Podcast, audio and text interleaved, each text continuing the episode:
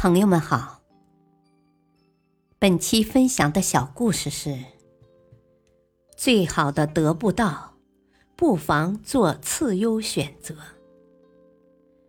杰西的一个大学同学也是好友，在毕业后没多久，就和她相恋了九年的男朋友举行了婚礼。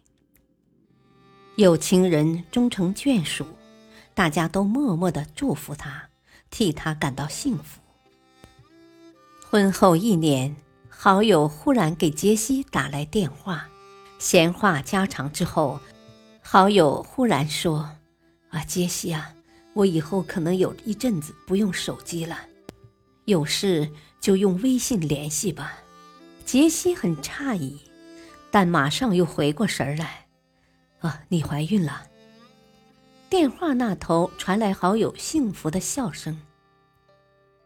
怀孕期间，他在卧室和客厅的墙上都挂上了俊男美女的海报，天天经过的时候美美的看上一眼。说是小孩子在出生前多看美女帅哥，就会长得漂亮些。后来他临产时住进了医院，医生说脐带缠住了婴儿，需要剖腹产。当时好友就在心里默念。丑不丑的无所谓，只要孩子健康就好。后来孩子哇的一声坠地，医生说是一个健康的男孩，好友的一颗心才算放了下来。看着孩子一天天长大，好友享受着做母亲的满足和快乐，想象着孩子将来金榜题名、衣锦荣归的样子。等孩子上了学，他更是带着孩子学这个学那个，整天繁忙的往返于各种补习班之间，更不必说每次学校考试成绩出来之后的那种关切了。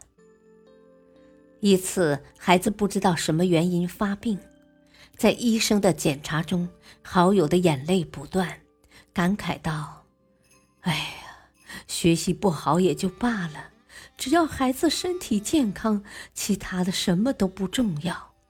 以后他愿意怎么发展，我都会支持他，再也不会强行给他安排什么了。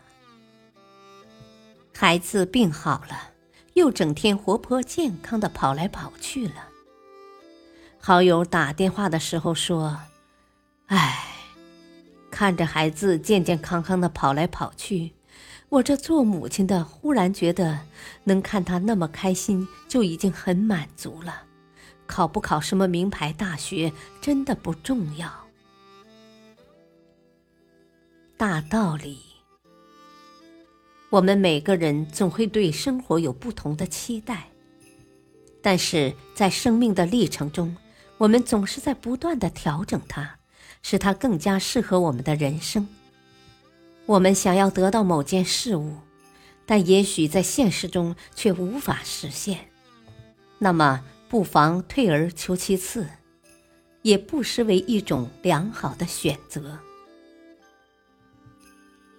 感谢收听，再会。